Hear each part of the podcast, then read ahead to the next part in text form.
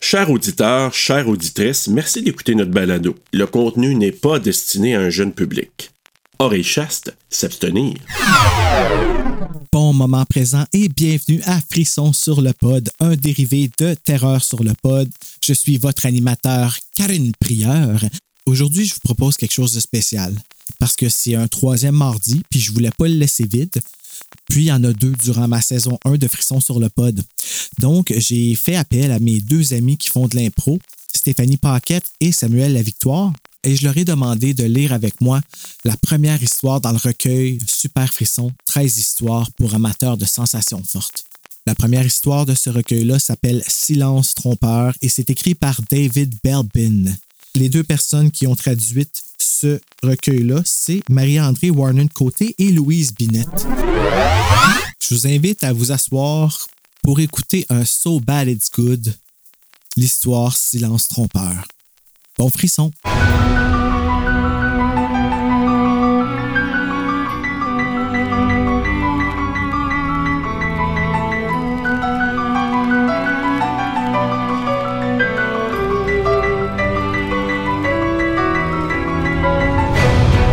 Dehors, un chien aboie. Karine ne peut pas se concentrer. Elle doit avoir fini ce devoir pour demain, sinon M. Brière lui enlèvera des points. L'aboiement que lance le chien est un cri aigu, inquiet. Il aboie pendant une minute, s'arrête quelques secondes et recommence, rendant toute concentration impossible. Il est probablement seul, effrayé, et elle devrait en vouloir à ses maîtres, pas à la pauvre bête. Dans quelques mois, il y aura les examens. Elle ne peut pas se permettre d'être compatissante. Le chien aboie à nouveau. Merci. Karine jette son crayon sur le bureau, se lève et, ouvrant plus grand la fenêtre de sa chambre, crie Tais-toi, pour l'amour du ciel, arrête ça OK. ça va passer. En réponse, le chien aboie à nouveau. Puis un autre lui répond de l'autre côté de la rue. Quelques instants plus tard, un troisième se joint au concert d'une voix féroce. Karine a envie de pleurer. Ou de jouir. Oui, c'est ça. tu pleures ou tu jouis, ce fameux jeu. Un des deux choisis. Elle sait ce qui va suivre, le hurlement sinistre des chiens de garde surveillant le petit parc qui entoure la propriété de Barnabé Bosco. Bosco est un comédien célèbre, mais Karine ne le trouve pas très drôle. Elle ne comprend pas pourquoi il a choisi de vivre dans ce quartier minable où il a passé son enfance, ni pourquoi il a besoin de faire garder sa maison par des chiens méchants. Elle referme brutalement la fenêtre, flanque ses livres dans son sac à dos et descend. Tourne la page. Je ne peux plus travailler dans cette maison. annonce-t-elle à sa mère qui regarde les informations à la télé.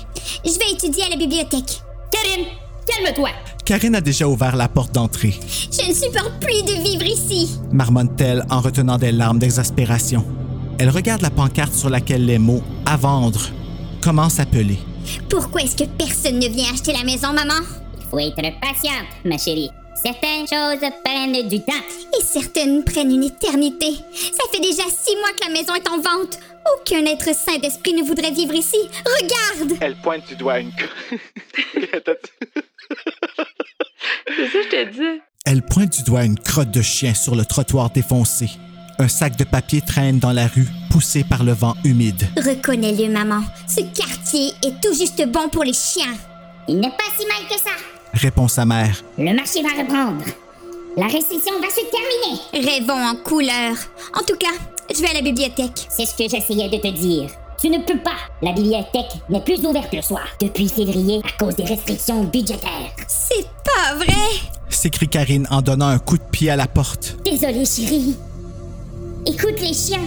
T'en reprends-la, ça. Hein? oui. Reprends-la. Et- Désolé, chérie. Écoute, les chiens, ça boive plus. Ah, excuse, je dois leur prendre. Les chiens, ça boive plus. Désolé, chérie. Écoute, les chiens, ça boit plus. Ah, oh my god, je vois un S pour une raison. là. N'abo- N'aboie plus. Les chiens n'aboient Oui. plus. Désolée, chérie. Écoute, les chiens n'aboient plus. Si je nous faisais un bon café avant que tu te remettes au travail, Je n'ai pas beaucoup le choix. ferme la porte. Karine! Tenez Tu refroidis la maison. Au moment où Karine se tourne pour refermer la porte, elle aperçoit deux ombres grises s'avancer dans l'allée menant à la maison. Excusez-nous? Les deux personnes devant elle ne ressemblent ni à des vendeurs qui font du porte-à-porte, ni à des témoins de Jéhovah. Parce que c'est les deux seules choses à quoi peuvent ressembler des gens. Elles portent le même imperméable gris. Karine se demande si ce sont des amis de ses parents, mais il devient vite évident que sa mère ne les connaît pas. Pouvons-nous vous aider? Euh, nous aimions euh, jeter un coup d'œil à la maison Répond l'homme d'une voix polie. si euh, ça ne vous euh, dérange pas. Oh non! Répond sa mère d'un ton enthousiaste. Entrez! Karine est mal à l'aise, Et papa, dit-elle. il est dans son bain. C'est vrai! Sa mère devient très nerveuse en présence d'acheteurs éventuels. Est-ce que euh, il serait possible de revenir dans un moment? Disons une demi-heure? Demande-t-elle timidement. Mon, mon mari, il, il prend un bain. Et euh, vous savez, comment... C'est, c'est, nous aimerons ranger un peu. L'homme qui est dans la trentaine regarde sa montre, Dans une demi-heure. D'accord. euh, dit-il avec un accent étranger que Karine ne reconnaît pas. Le joual qu'on appelle. sa femme ou sa petite amie hoche la tête et ils s'en vont. Je croyais qu'on devait recevoir que les visiteurs envoyés par l'agent immobilier. Dit Karine après leur départ. C'est écrit sur rendez-vous seulement sur la pancarte. Nécessité fait loi. Et réplique sa mère qui crie dans l'escalier. Jean, sors du bain. Des gens s'en viennent visiter la maison dans quelques minutes. Oublie ton examen pour le moment. Dit-elle à Karine. Sors l'aspirateur et ne passe plus jamais de commentaires sur le quartier quand la porte est ouverte. Pire le ciel qui ne t'est pas entendu. Karine obéit. Ce sont les premiers acheteurs potentiels depuis deux mois. Les prieurs ont négligé de tenir leur maison dans un état impeccable dernièrement. Mais vendre la maison a priorité sur tout. Ils ont déjà baissé deux fois le prix de vente. Moins que ça, C'était plein, Monsieur Prieur. c'est comme si on la donnait. Ils veulent acheter une belle maison qui a de grandes pièces, un garage et un jardin. Elle est située dans un quartier tranquille, dans une rue bordée d'arbres, près de l'école de Karine et de chez Michel, son amoureux. Maintenant que Madame Prieur travaille à plein temps, ils peuvent se permettre quelque chose de mieux. Le coût de la nouvelle maison exigera un budget très serré, mais Karine est prête à tous les sacrifices pour aller vivre dans un beau quartier. Enlève ces cochonneries que je puisse passer l'aspirateur. Son frère Maxime se précipite pour ramasser les livres éparpillés sur le plancher. Il n'a pas besoin de demander ce qui se passe, il n'y a qu'une raison capable de forcer Karine à s'approcher d'un aspirateur. Il en a assez de sa chambre minuscule dans le grenier, à peine assez grande pour lui et son ordinateur, pas assez pour ses amis. Lui aussi veut déménager. Lorsque Karine lui suggère d'aller nettoyer la salle de bain, il obéit sans protester.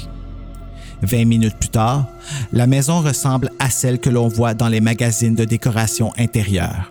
Karine est en train de ranger le chiffon quand ça sonne à la porte. Crie sa mère depuis la cuisine où elle est en train de mettre des petits pains au four pour qu'une bonne odeur se répande dans la maison. Sacrement aveu. Karine ouvre la porte en souriant, timidement.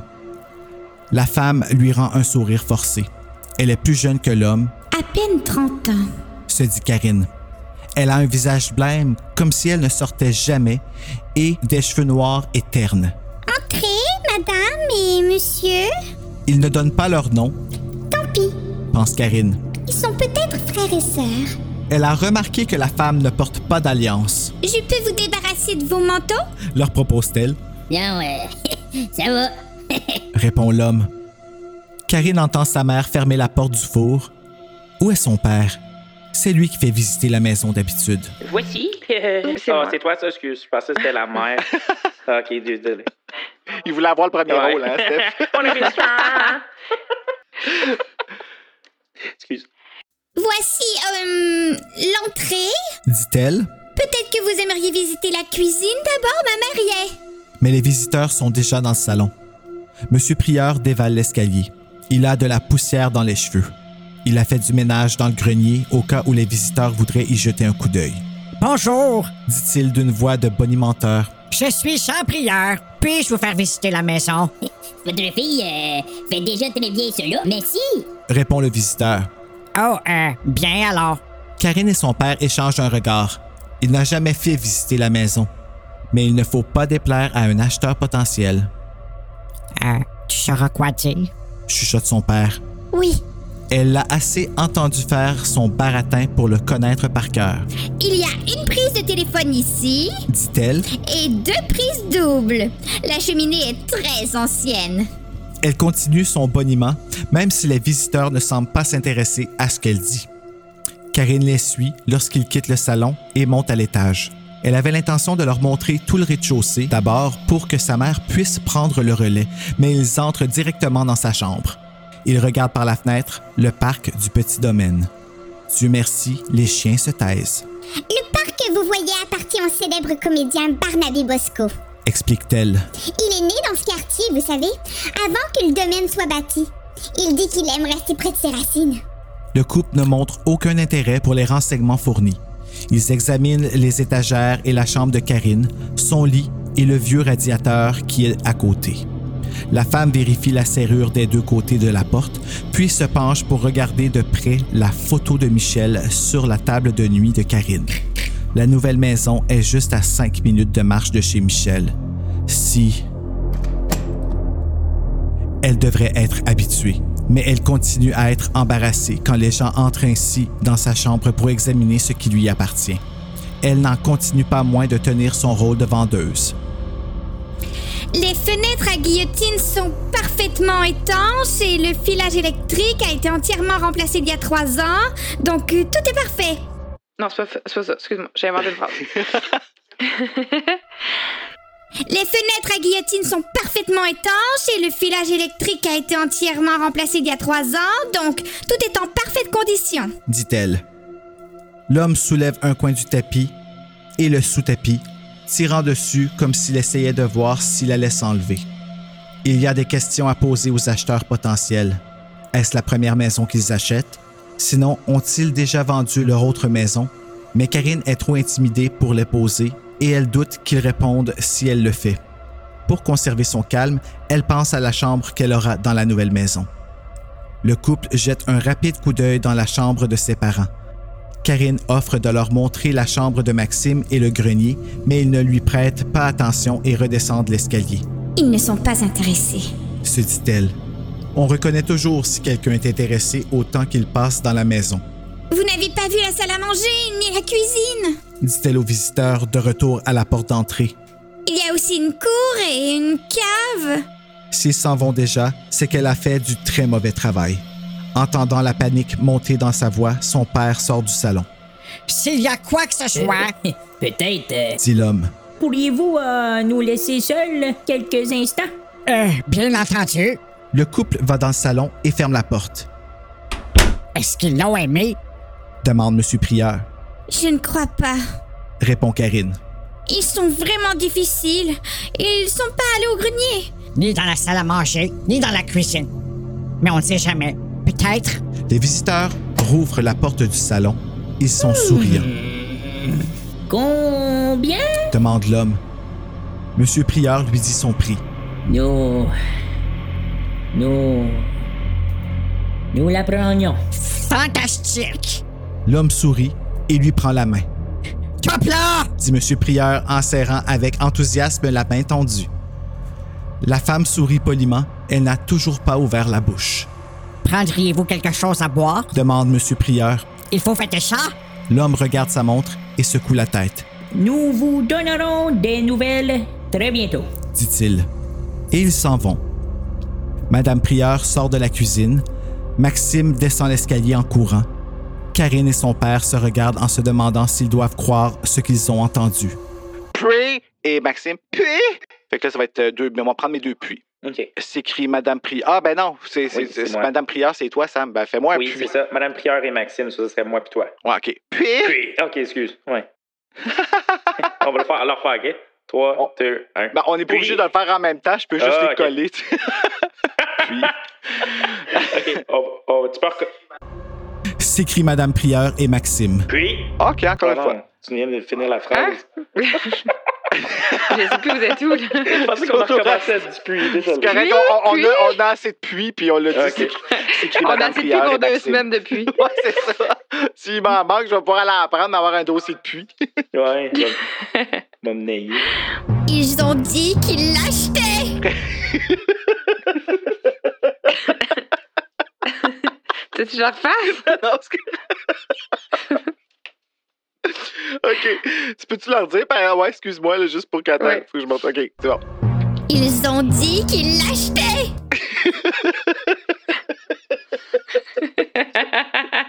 Arrête de rire.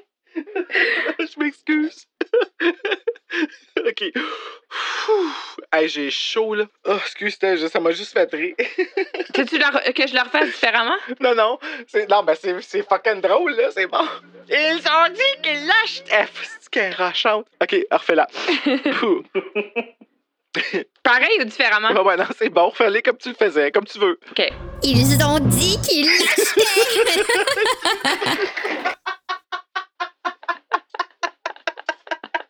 Je vais le faire différemment, là. Pfff. Je vais le faire plus comme incrédule. Ils ont dit qu'ils l'achetaient. répond Karine. À plein prix. Ajoute M. Prieur. Ils se jettent dans les bras les uns des autres en criant de joie, De, de quoi qu'avait-il l'air? demande Madame Prieur. Étrange. Répond Karine. Elle n'a pas dit un seul mot. Elle est timide. Dit son père. Ils m'ont semblé très corrects. Et ils achètent la maison. On va déménager. Ils s'embrassent à nouveau. Karine décide que ce n'est pas le moment d'avouer qu'elle ne connaît pas le nom du couple. Ils ont dit qu'ils rappelleraient après tout. Harshlehan. Ça, c'est les trois étoiles. On a décidé qu'on appelait ça un Harshlehan. Le jour suivant, les prieurs se rendent compte à quel point les six derniers mois ont été pénibles à attendre un acheteur. Ils appellent les propriétaires de la maison qu'ils convoitent, leur agent immobilier et leur notaire. Enfin, ils peuvent relaxer. Tout ce qu'il leur reste à faire maintenant, c'est attendre le retour des acheteurs. Qu'est-ce que bientôt signifie? Les parents de Karine la questionnent pour qu'elle leur donne des indices afin d'en savoir plus sur les acheteurs Je ne peux rien vous dire. répète Karine, souhaitant n'avoir jamais vu ces gens. Vous étiez là quand ils sont arrivés. Vous savez de quoi ils avaient l'air. Je ne sais rien de plus. Une deuxième semaine passe. L'agent immobilier affirme que personne ne l'a contacté au sujet de la maison et qu'il serait préférable de laisser la maison en vente. Euh, ils s'amusent à visiter des maisons sans la moindre intention d'acheter. Et ils font parfois des fausses offres d'achat juste pour renommer les, les vendeurs. Euh, ils devraient euh, avoir une loi interdisant ce genre de pratique. Les semaines passent, Karine essaie de se concentrer sur ses révisions. Elle voit que ses parents continuent de croire que les acheteurs reviendront, pas elle. Elle va le plus souvent possible chez Michel, évitant de regarder en passant la maison qu'ils sont censés acheter. Un jour, Michel lui montre dans un magazine un article sur Barnabé Bosco. Une photo montre le comédien avec sa femme et leur fille dans leur magnifique jardin, rayonnant de bonheur comme seules les célébrités du monde du spectacle peuvent l'être. Sa jolie fille, Stella, a le même âge que Karine.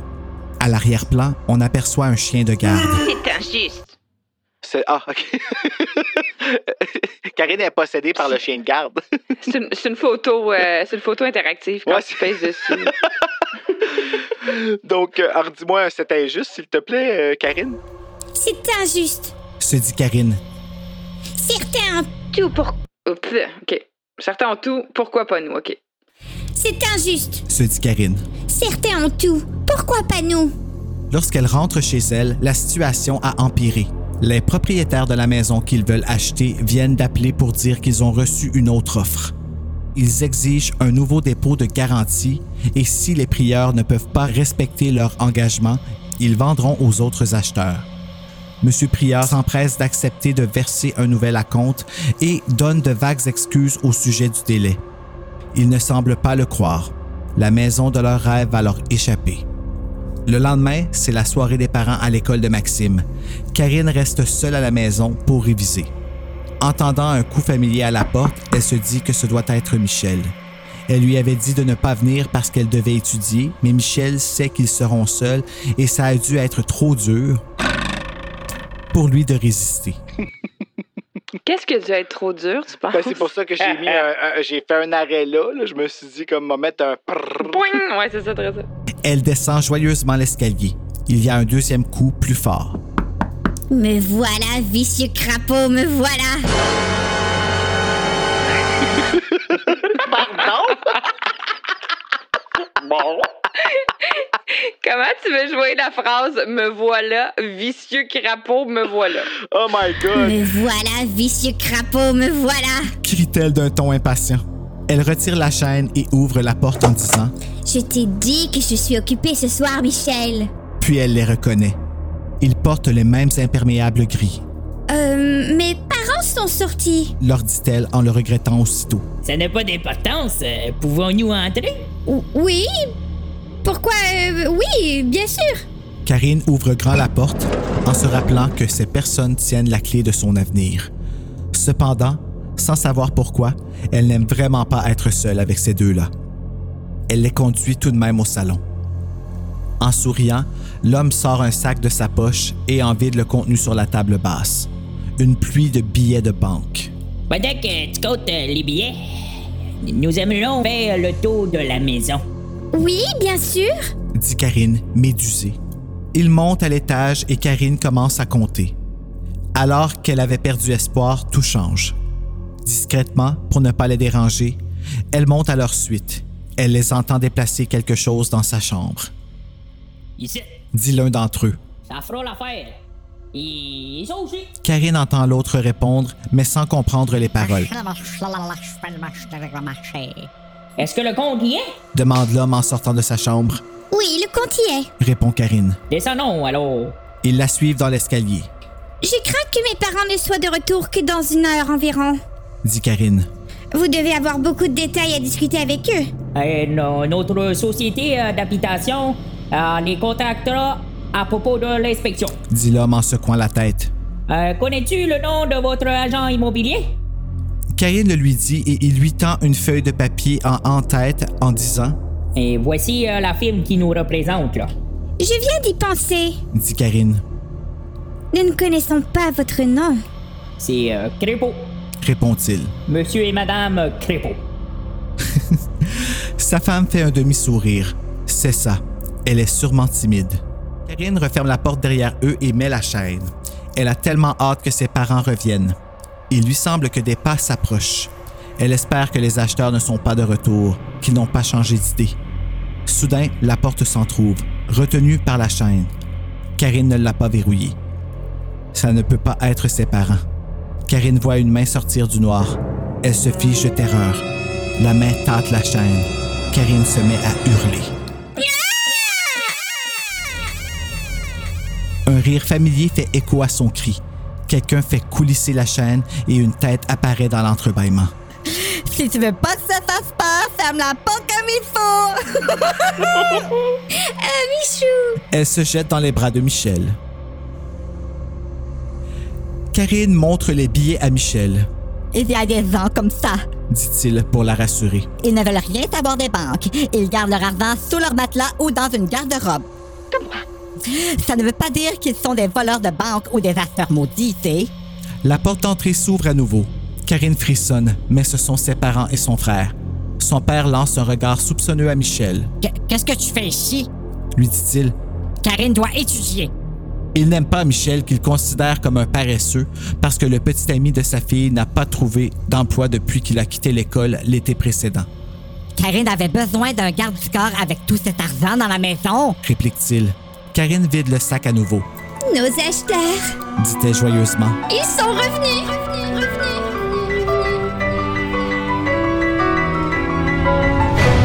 Après cela, les... Je m'allais dire des préservatifs, OK. Wow. Ça a bien, ça a bien commencé. ouais, hein? Excuse-moi. Après cela, les préservatifs deviennent frénétiques. Après cela, les préparatifs deviennent frénétiques. Cette fois, l'offre est confirmée. Un inspecteur vient examiner la maison. C'est Karine qu'il reçoit. Les cours sont terminés avant les examens finaux. Elle reste chez elle pour réviser quand les aboiements des chiens et les fréquentes visites de Michel lui en laissent l'occasion. L'inspecteur est un petit homme bizarre. Karine est encore plus mal à l'aise de rester seule avec lui qu'avec le couple d'acheteurs. Elle est soulagée quand son père rentre. Tout va bien? demande nerveusement son père à l'inspecteur. Euh, très belle maison. Répond poliment celui-ci. En excellente condition. À part le toit, là, vous savez, des oiseaux font le nid là-haut. Ils ont causé aucun dommage, mais les endroits, ils sont finis. Que voulez-vous dire? Le toit ne coule pas. Pas encore, Oh, mais toute la toiture est en refaire. Désolé. Au revoir. Hé, mon Dieu, règle ça vite, Après son départ, M. Prieur se prend la tête dans les mains. Un nouveau toit, dit-il. ça va coûter une fortune. Les acheteurs voudront réduire leur offre d'achat et nous ne pouvons pas nous permettre. L'attente recommence. Madame Prieur dit que vendre ou acheter une maison est l'événement le plus stressant après un décès ou un divorce, Au moins, un décès ou un divorce se termine rapidement. pense Karine. Ils craignent un éventuel coup de téléphone des crépaux, les avisant qu'ils réduisent leur offre d'achat. Il n'y en a pas. Tu vois? Ah, excuse, ok, je recommence. Quoi? Qu'est-ce que- C'est passé quoi, Ouais, là? parce que je voyais. je- Excuse. ok. T'as- T'as jappé, genre? Ouais, J'ai pas compris.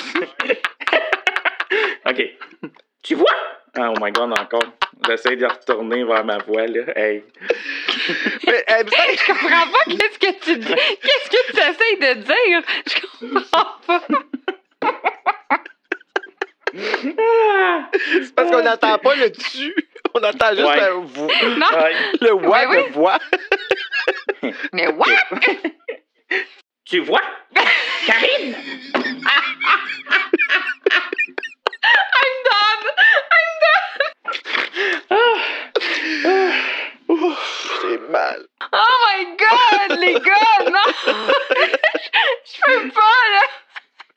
Il a refait la même affaire! Je peux pas, là! On entend juste toi qui fais Waouh! À chaque fois! Ok, on recommence, on recommence! Ok, on Ah oui, recommence! recommencer. OK. Ah, j'ai mal. Parce qu'elle était rough, sa mère, là. Ben, ça m'a- ben, Oui, mais. mais faut que tu dises tous les mots quand même. OK. Ouais, mais il est dit que Comme ça du monde, le hein. coupe. C'est C'est à cause que ça me Discord. coupe, c'est ça. Discord coupe le début puis les fins à cause du buffer, ouais. Ah, C'est je juste que ça- comprends. Mais c'est pour ça, mais moi, j'entends juste. What? What? Puis je suis comme, mais voyons! Moi, qu'est-ce que tu dis? j'entends juste... Ton problème. Ah. Pourquoi? Parce que j'entends comme ça qu'il criait out of nowhere. Mais dans mon recording, Mais je ça le va être bon, tu sais. Oui! Oh mon dieu! Hey! je- j'ai- j'ai- ça fait longtemps que je suis pas partie à rire de même, là. Genre, mon rire a pas de sens. Ok, j'arrête, je Ah. Hey, ferme ma j'ai caméra. mal à la tête, là. Hey, je pleure, je pleure. Ok. Fait chaud. Tu vois? Karine! Dit sa mère. Ce sont des bonnes personnes. Karine ne réplique rien. Elle va chez Michel et se vide le cœur. Tu m'aimeras encore si je ne déménage pas près de chez toi. Bien sûr, répond-il. Mais elle sent qu'il en a assez d'entendre parler de déménagement. Ou de elle. Un des deux. Ou des filles en général. Ouais, c'est ça. Là, en général, c'est ça. C'est le seul sujet de conversation chez elle. Elle a l'impression que ça n'arrivera jamais. Elle a passé ses examens et attend les résultats pour savoir si elle redouble son année. Elle doute de les avoir réussis. Elle doute de tout. Mais les acheteurs reprennent contact, Elle est venue seule, cette fois. dit sa mère. Tu sais pourquoi cette femme ne parle pas? Elle est muette. Et toi, qui est soupçonneuse? Il n'a pas parlé de baisser son offre d'achat. dit son père. Karine ressent un immense soulagement. Puis elle se souvient tout à coup avoir entendu parler Madame Crépeau. Mais peut-être les muets peuvent-ils émettre certains sons, Alors, tout va bien. dit Karine. Oui, mais Il y a un problème. Les Crépeaux voudraient s'installer dans la maison avant la fin du mois, Pourquoi si vite demande Karine, N'est-ce pas étrange Ils commencent un nouveau travail, près d'ici. explique sa mère. C'est pour ça qu'ils ont choisi notre maison. Il ne veut pas laisser sa femme seule trop longtemps. Et il n'a rien à louer dans ce quartier.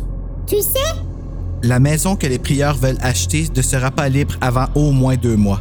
Ils doivent donc se résoudre à louer un appartement et à placer leurs meubles dans un entrepôt. Ils considèrent que c'est un petit désagrément dans les circonstances. La semaine avant leur déménagement, M. Prieur emmène les membres de sa famille aux limites de la ville pour leur montrer le morne immeuble où ils vivront jusqu'à ce que leur maison soit libre. Karine se rend compte qu'elle ne déteste pas sa vieille maison autant qu'elle le croyait. D'accord, le quartier est un peu trop bruyant et on y rencontre parfois un clochard, mais il est bien plus sécuritaire que cet appartement qu'ils vont louer. On y rencontre parfois un clochard. Wow! Viens pas à Montréal, fille. non! Non! non, toi! Elle va te décompenser sur Sainte-Catherine. Le jour du déménagement lui-même s'annonce décevant. Ils s'en vont dans un appartement minable et non dans la maison de leurs rêves. Il fait gris. Les déménageurs arrivent à 9h pile. À 11h30, il ne reste plus dans la maison que les paquets qu'ils emportent avec eux à l'appartement. Madame Prieur jette un dernier regard à la cuisine dont elle était si fière. Bon, voilà! Dit-elle. Adieu! Maison! On cogne à la porte. Si ce sont les crépauds, ils sont en avance? Dit-elle. On a jusqu'à midi pour sortir d'ici. Mais les deux hommes qui se présentent sont des policiers. Monsieur et Madame Prieur, Oui? Quelque chose ne va pas? vous pouvez le dire. Karine se demande s'ils vont leur apprendre que les acheteurs sont des escrocs, que leur argent est contrefait et que la vente ne peut pas se faire, Au moins, on l'apprend à temps. On va pouvoir rester ici. pense-t-elle. Il y a un mois, vous avez déposé une grosse somme d'argent sur votre compte de banque, n'est-ce pas? Demande le policier. C'est exact. Répond Monsieur Prieur. Qui a déposé cet argent? Nous l'avez fait ensemble? Dit Madame Prieur. Que se passe-t-il? Vous n'êtes sans doute pas au courant, Explique le policier. mais tout dépôt important fait à une banque est déclaré à la police. Une partie de l'argent que vous avez déposé est enduite d'une encre spéciale. Ces billets proviennent de la rançon de l'enlèvement Maurice, Maurice- qui a eu de cette lieu l'an affaire. dernier. La fille d'un riche industriel italien avait été gardée en otage durant trois semaines. La rançon n'avait été payée que lorsque M. Moretti avait reçu un doigt de sa fille coupé par les ravisseurs. Ces derniers ne furent jamais capturés, Vous, vous ne pensez pas que c'est nous? commence sa mère. L'autre policier lui montre un permis de perquisition en disant Allez, jetez un coup d'œil! Il entre, Nous aimerions que vous nous accompagniez au poste pour nous aider dans notre enquête. dit l'autre policier. Son collègue revient et dit d'un ton sec La maison est vide! On est arrivé juste à temps, on dirait! C'est ridicule. dit M. Prieur. On déménage. L'argent provient justement de nos acheteurs. Je suis sûr qu'il y a une explication très simple. Dit le policier. Nous discuterons de tout ça au poste, si vous n'y voyez pas d'inconvénient. Où vous installez-vous? Demande l'autre policier à Karine, Hey, ça fait mal à la gorge, les voix de même.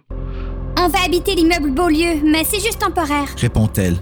Le policier lui jette un drôle de regard. Karine frémit. La situation ne pourrait pas être plus suspecte. D'abord, ils ont été payés en argent liquide, une procédure très inhabituelle selon leur agent immobilier. Ensuite, les prieurs vont s'installer dans le quartier où le taux de criminalité est le plus élevé en ville. Allons-y. dit le policier. Monsieur Prieur est en état de choc. Sa femme est au bord des larmes. Mais nos enfants! Vous ne pouvez Vous ne pouvez! As-tu plus de 16 ans? Demande un policier à Karine, Oui, mais. Ça va. dit le policier. Cette jeune fille peut s'occuper de son frère. Peut-être pourrait-elle s'occuper de votre caution si cela s'avère nécessaire. Je dois vous avertir, cependant, que nous avons gelé vos comptes. Le policier adresse un sourire désolé à Karine tandis que ses parents sont emmenés vers la voiture de police, Si tout est correct, il devrait être lâché dans peu de temps. lui dit-il. Et les acheteurs? Demande Karine. Ils doivent arriver bientôt. J'en doute. Mais ce sont eux que vous cherchez, pas maman et papa.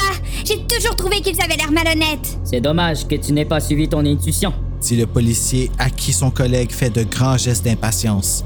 S'il vous plaît. Fait Excuse, qu'il y a je Ben, vais un la chat dans la faire. gorge. Oui. Attends. S'il vous plaît. Hmm. Seigneur. C'est pas facile. Non. S'il vous plaît. Supplie Karine. On vous enverra une autopatrouille. hein. On vous enverra une autopatrouille un peu plus tard. Lui dit-il. Si vos acheteurs existent, nous les cueillerons. Tu peux en être sûr. Merci. Lui dit-elle avant qu'il monte en voiture. Appelle le dentaire. Lui dit son père. Elle saura quoi faire. Karine et Maxime regardent la voiture emmener leurs parents. C'est un cauchemar. Dit Maxime au bord des larmes. Pourquoi est-ce qu'on devait déménager? Rien ne serait arrivé si on était resté. Tais-toi. Lui dit sa sœur. Ça ne sert à rien. Automatiquement, elle compose le numéro de Michel et lui raconte d'une traite ce qui vient de se passer. Take it pas, girl. lui dit-il. C'est une erreur. Quelques billets de l'enlèvement Moretti se sont retrouvés entre les mains des crépaux. Et alors? Ça n'en fait pas des coupables. Ça ne transforme pas ton père et ta mère en criminels. Il vaut quand même mieux que tu appelles un notaire juste pour que tout soit clair.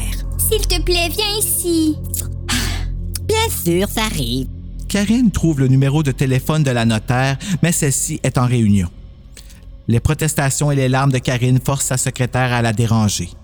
Karine lui explique la situation d'une voix allaitante, Je comprends. dit la notaire. Malheureusement, les criminels, ce n'est pas mon domaine. Il se peut également que je sois appelé à témoigner dans cette affaire. Puisqu'il s'agit apparemment d'une fraude hypothécaire, la police a pris contact avec moi. Il semble que le formulaire hypothécaire de vos acheteurs contienne de faux noms et de fausses références. J'ai prévenu tes parents que les crépaux prenaient des raccourcis. Ce n'est peut-être pas l'argent marqué qui intéresse la police. On soupçonne probablement tes parents d'être impliqués dans ces fraudes hypothécaires. Vous êtes censé être de notre bord. Crie Karine. Bien sûr! Je vais vous obtenir la meilleure dépense possible pour tes parents. dit calmement la notaire. Donne-moi juste le temps de... Il y a un déclic dans l'appareil. Elle n'entend plus la voix de la notaire. Karine recompose le numéro. Il n'y a même plus de tonalité, Il est midi. lui dit Maxime. Le téléphone est coupé. Karine se laisse tomber sur le tapis et se met à pleurer, Ne t'en fais pas. lui dit son frère. La police découvrira que papa et maman sont innocents. Ils reviendront ici et arrêteront les acheteurs. On reprendra notre maison. Il regarde par la fenêtre et dit encore Il y a des gens salopettes dehors. Ils sortent une camionnette. Vite, sortons par derrière. Il s'enfuit vers la cuisine. La porte arrière est verrouillée. Leur mère a déposé les clés sur la table de la salle à manger. Karine court les chercher, On ne peut pas sortir. dit Maxime. Ils apportent quelque chose par derrière. Sortons par devant alors. Aussitôt qu'ils sont dans l'entrée, ils aperçoivent des ombres derrière la porte. Oh! Ils se précipitent dans l'escalier. Le tapis épais étouffe le bruit de leur course. Ils s'agenouillent sur le palier, Ils vont monter. chuchote Maxime. Peut-être, mais ils n'ont jamais été intéressés par ta chambre. On peut s'y cacher. Mais voyons d'abord ce qu'ils font. Ils entendent cogner à la porte arrière, puis une voix d'homme se plaint de ne pas trouver la clé. C'est sûr qu'ils ne la trouvent pas. Karine a toutes les clés dans sa poche. Il y a un bruit de vitre brisée, Faudrait la masquer. dit un des intrus, Pas nécessaire. réplique un autre. Personne ne voit la gueule de la maison. Allez, partez là en haut! hein. Karine risque un coup d'œil. Deux hommes portant un tapis, semble-t-il, se dirigent vers l'escalier. Madame Crépeau se tient près de la porte, Viens. chuchote Karine à son frère. Ils vont se cacher dans la chambre de Maxime, tandis que les deux hommes transportant le tapis commencent à monter, Je crois qu'il y a un corps dans le tapis. affirme Maxime. Ils vont le laisser ici. Ne dis pas de bêtises. Qui achèterait une maison juste pour y cacher un cadavre? Tout le monde ferait ça. Ben oui. Tous les tueurs en série américains. S'il faut juste que tu sois le mauvais choisi. là. Je peux te nommer huit tueurs en série qui ont fait ça. là. Ils ont tous été sur Netflix. C'est Au moins ça. quatre fois. Oh, désolé de vous déranger. dit une voix familière. Est-ce que Karine Prieur est ici? Je suis son amie. Pas son chum, son ami. Hum, Toi, t'es pas mal cute. Michel doit être dans l'entrée, Euh, le déménager. répond la voix de Monsieur Crépeau. Et nous sommes occupés. Un autre son, s'il te plaît. Euh, excuse me. C'est qu'elle m'a appelé il y a quelques minutes, vous voyez? Poursuit Michel d'une voix nerveuse. Et qu'est-ce que vous avez là? Et dis donc! Il y a un bruit soudain. Sans doute que la porte a été refermée brutalement. Dehors, les chiens commencent à aboyer. Karine n'entend plus rien d'autre. Le temps passe. Bien que ce soit le mois d'août, la chambre paraît froide. En bas, tout est tranquille. Qu'est-ce qu'on va faire? Chuchote Maxime. Il faut attendre. Répond Karine en se forçant à parler calmement. Si Michel a compris ce qui se passe, il va aller chercher de l'aide. Et la police peut arriver d'une minute à l'autre. Tu le penses vraiment? Ils ont probablement relâché maman et papa maintenant. Ils vont venir nous retrouver dès qu'ils seront sortis du poste de police. Mais ils n'ont pas d'avocat. Chuchote Maxime. La police les interroge probablement encore sur l'événement Morassi. Bien, qu'est-ce que tu crois qu'on devrait faire? Je pense qu'on devrait s'en aller. Et s'ils nous rattrapent quand on essaie de sortir? Je ne sais pas. Dit Maxime en haussant les épaules. On dira qu'on nous a laissés seuls ou qu'on est revenu leur donner la clé. Qu'est-ce que ça peut faire qu'on soit là? Karine hésite. Elle ne cesse de penser à Maria Moressi, enchaînée dans une chambre durant trois semaines en attendant que la rançon soit versée. Mais on sait que ce sont des criminels. Ils avaient cet argent marqué. Et puis, Réplique Maxime. on ne sait pas comment l'argent s'est retrouvé entre leurs mains. je crois qu'ils sont impliqués. Je ne pense pas qu'on devrait se risquer. On est deux, et s'ils nous entendent... Je sais ce qu'on va faire. Dit Maxime. Je vais me glisser dehors. J'irai trouver la police. Je leur dirai que les acheteurs sont ici et je ramènerai des policiers pour qu'ils les questionnent. Karine accepte à contre-cœur. Il ne pense pas rester caché indéfiniment dans la chambre minuscule. Peut-être que c'est elle qui devrait y aller. Mais elle est terrifiée, Fais ça vite. lui redemande-t-elle en lui donnant la clé. Après, celle-ci lance, Sois patiente. se dit Karine. Les policiers seront bientôt là. S'ils ne sont pas déjà en route... Les chiens aboient à nouveau. Elle se recroqueville dans un coin de la chambre, si vide maintenant. Il n'y a aucun endroit où se cacher si les acheteurs viennent y jeter un coup d'œil, Dépêche-toi, Max. pense-t-elle. Dépêche-toi, Michel. Dépêche-toi, Michou. Une pluie torrentielle se met à tomber. En bas, il y a des grands coups de marteau. Il bouche sans doute le trou de la porte arrière. Mais il n'y a pas de bruit de déménagement. Les aboiements ont cessé. Les maîtres ont fait rentrer leurs chiens. Ce doit être le soir. Que fait la police? Karine pense à ses parents et à la belle maison dans laquelle ils vont emménager le mois prochain. Pourquoi ne se sont-ils pas contentés de celle-ci? Pourquoi les acheteurs l'ont-ils achetée? Chaque réponse imaginée à cette dernière question la tourmente. La pluie cesse. Chaque fois que Karine entend une voiture ralentir, elle retient son souffle. Puis l'une s'arrête vraiment. On frappe à la porte d'entrée. Personne ne va répondre. Il y a un autre coup, plus fort, Je dois être la police. se dit Karine. Ou c'est peut-être un de ses parents. Ils ont laissé leur clé ici, Allez, défonce la porte. hurle-t-elle silencieusement. Mais tout ce qu'elle entend, c'est le bruit de la voiture qui repart. La personne a dû croire que la maison était vide. Si elle avait réagi plus vite, Karine aurait pu allumer dans la chambre pour signaler sa présence au monde extérieur. Mais quelqu'un en bas l'aurait peut-être remarqué.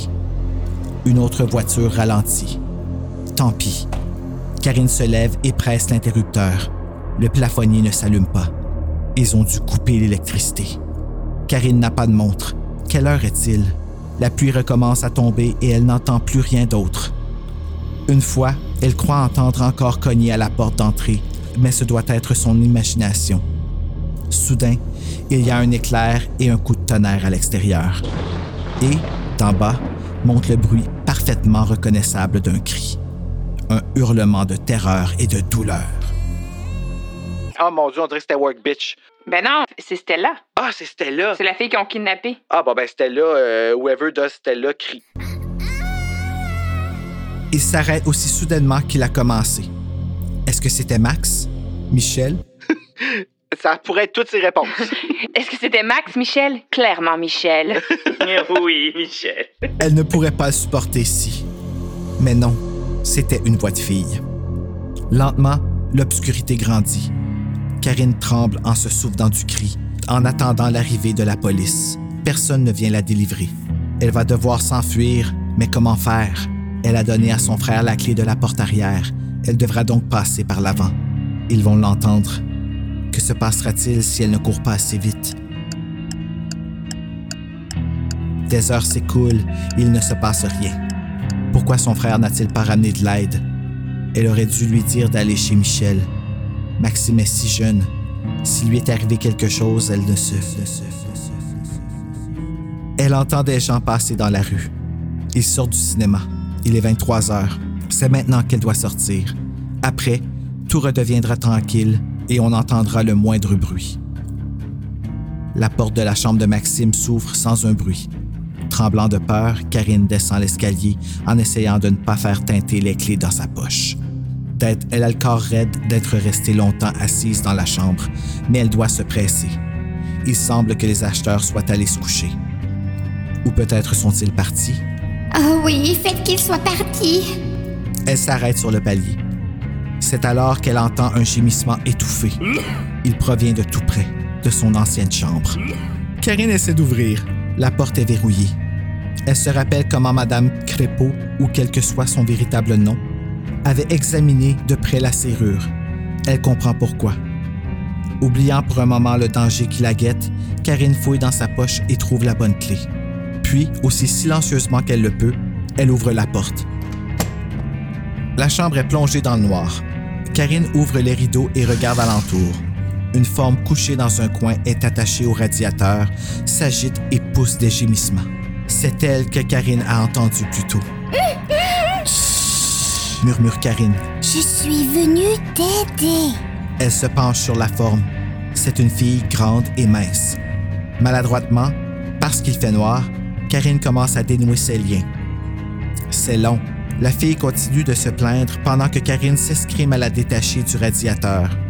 Elle réussit finalement, non sans mal, le tuyau qui relie le radiateur à la conduite d'eau cède et l'eau se met à couler. Karine tente de redresser la fille. Elle n'a pas le temps de la détacher complètement. La fille gémit encore plus fort, Ah! Peux-tu te taire siffle Karine. J'essaie de t'aider. Puis elle comprend ce que la fille essaie de lui dire et lui enlève son baillon. Attention! crie la fille. Derrière toi Karine se tourne à temps pour voir entrer une silhouette familière tenant une lampe de poche. C'est l'homme qui dit s'appeler Monsieur Crépeau. Karine le frappe de toutes ses forces avec le tuyau. Du sang se met à couler de son front et il tombe par terre. Il saisit vivement la lampe de poche, puis elle libère rapidement les jambes de la fille. Elle ne peut s'empêcher de remarquer ses mains liées devant elle. Un gros bandage est entouré autour de sa main gauche là où il manque un doigt. Les deux filles se précipitent dans l'escalier et vers la porte d'entrée. Karine entend du bruit venant d'en haut. Elle atteint la porte et enlève le verrou. Puis elle dégage la chaîne. Ce n'est qu'alors qu'elle remarque le nouveau cadenas. Ils ont dû l'installer cet après-midi. Elles sont prisonnières. Que peuvent-elles faire Hurler Un voisin arrivera-t-il avant les ravisseurs Karine a une idée désespérée. Suis-moi. Elle a reconnu la fille terrifiée, Tu es Stella Bosco murmure-t-elle tout en la guidant vers la cuisine. La fille du comédien Barnabé Bosco. C'est- Voyons, il se passe, euh, genre, vous êtes en mode survie, les filles, là. C'est pas le temps, là, les connaissances. là. Parce que c'est- C'est comme, comment ça va? C'est cool, tu sois ici. Voyons. OK. Ouais. Tu me signerais-tu une petite autographe dans le dos? Oui. Sur une boule? Oui, c'est ça. Signe-moi une boule avant que je meure. Tu es Stella Bosco Murmure-t-elle tout en la guidant vers la cuisine. La fille du comédien Barnabé Bosco Oui, qui es-tu Ils t'ont enlevé toi aussi Non, je vis ici, ou plutôt je vivais. Comment t'ont-ils capturé sortais du taxi qui me ramenait de mes leçons de chant. Ils m'ont sauté dessus quand je marchais vers la barrière. Karine comprend enfin pourquoi les ravisseurs ont acheté sa maison. Elle est si proche de celle des Bosco qu'ils ont pu emmener la fille avant que quiconque s'aperçoive de sa disparition. Et personne ne pensera à chercher aussi près des lieux de l'enlèvement. Mais certainement qu'en ce moment, la police a dû comprendre que ses parents disaient la vérité, même si Max ne s'est pas rendu jusqu'à eux. Les ravisseurs ont dû avertir Barnabé Bosco de ne pas rapporter l'enlèvement, mais il a dû le faire de toute façon. Ce n'est donc plus qu'une affaire de minutes avant l'arrivée de la police. Karine examine la porte arrière. Comme elle le craignait, des cadenas supplémentaires ont été ajoutés. Elles ne peuvent pas passer par là, Descendons dans la cave. dit-elle à Stella. À l'arrière, il y a une trappe par où il rentrait du charbon autrefois. On est mince, on passera. D'abord, je monterai sur ton dos et je sortirai, puis je te tirerai. Tu penses qu'on réussira Demande Stella, incertaine. C'est notre seule chance. Mon frère et moi, on passait par là quand on était petits. Karine ouvre la porte de la cave. Stella la remercie d'avoir dit qu'elle était mince. Elle n'entendait pas dans l'escalier. Vite Elle dévale les marches. Où est le trou Où, où est le trou demande Stella. Karine lui en indique l'endroit avec la lampe de poche. Puis, elle s'appuie au mur, le souffle coupé. Là, couché sur le sol de la cave, il y a les corps de Maxime et de Michel. Leurs yeux sont sans vie, leurs vêtements baignés de sang. Elle pousse un long gémissement. Allez La presse Stella. Nous n'avons pas le temps de pleurer sur eux, qui qu'ils soient. Sortons d'ici Muette d'horreur, Karine continue de fixer la terrible vision devant elle. Allez Répète Stella. Qu'est-ce qu'il y a Tu les connaissais Les pas se rapprochent. Stella se place sous la trappe à charbon et un de ses pieds pousse le corps ensanglanté de Michel, Tu vois ce qu'ils vont nous faire dit-elle. Allez Elle se penche pour que Karine monte sur son dos. Karine veut lui dire de passer en premier, que sa vie ne vaut plus la peine d'être vécue. Elle pose le pied sur le dos de Stella. La trappe est plus étroite qu'elle s'en souvenait. Elle peut passer, mais ce sera difficile. Elle sort la tête dans la nuit humide. La rue est silencieuse. Elle pousse pour avancer dans la trappe jusqu'à ce que ça lui fasse mal. Vite! Hurle Stella. Les voilà! Karine se tortille. Une sirène de police se fait entendre, mais ça ne veut rien dire. Il y a toujours des bruits de sirène la nuit. Elle essaie de ne penser ni à Maxime ni à Michel. Elle est presque dehors. Encore un effort. Le hurlement de sirène se rapproche. Ah! Jetez! On la tire brutalement en arrière. Deux hommes se tiennent devant elle. Celui qui se fait appeler Monsieur Crépeau soutient le corps flasque de Stella Bosco. Ils l'ont assommé. L'autre homme éblouit Karine avec la lumière de sa lampe de poche. Eh, c'est la fille qui habitait ici? Lui dit Monsieur Crépeau. Lâchez-moi! Crie Karine. La police arrive! Les deux hommes éclatent de rire.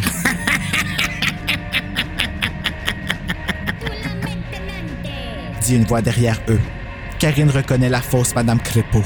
La supposée muette parle avec un accent italien très prononcé.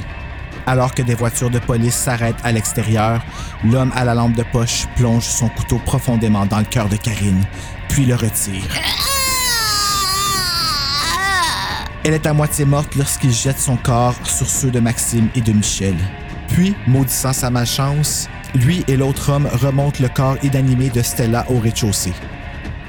Le dernier bruit que Karine entend est la sirène de la voiture de police garée devant chez elle. En haut, les ravisseurs sortent leurs revolvers. L'opération se solde par un échec.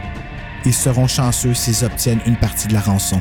Au moins, la police ne connaît pas l'existence des cadavres des trois jeunes. Heureusement, sinon on n'aurait aucune chance de s'en tirer vivant.